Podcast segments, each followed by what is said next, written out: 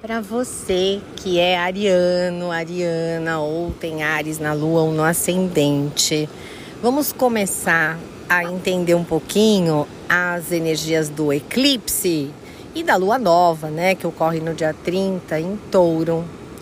E Touro mexe bastante realmente para você com o seu bolso, com o seu dinheiro, com os seus valores.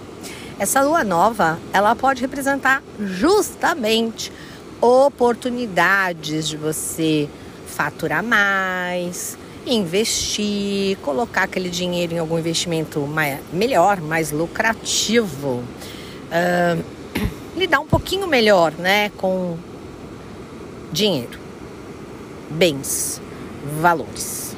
Pode representar também algum investimento importante que é feito aí nos próximos meses, né? Porque um eclipse ele não é tão nítido na nossa vida assim como muitos imaginam. Não é assim, tem um eclipse e aí no dia seguinte uma coisa estratosférica acontece. Na verdade, os eclipses vêm no mesmo eixo, escorpião e touro, durante um ano, né?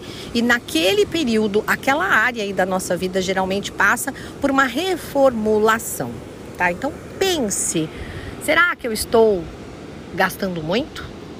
Será que eu estou desperdiçando os meus recursos por besteira?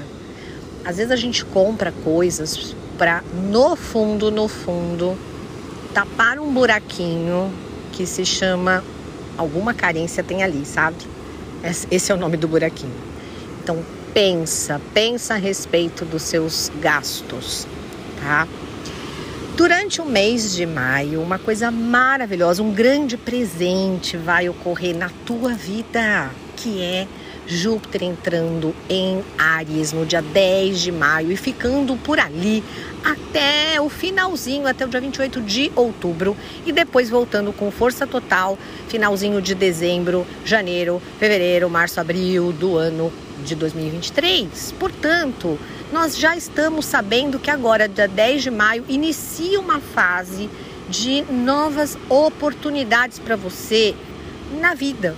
Pode trazer fertilidade, crescimento pessoal, engordar, né? Porque Júpiter Lua é um posicionamento que muitas vezes a pessoa pode comer muito, muita fome, muita vontade de fazer as coisas, muito espírito empreendedor, muito espírito de liderança que você, Ariano, já tem de sobra para dar e vender.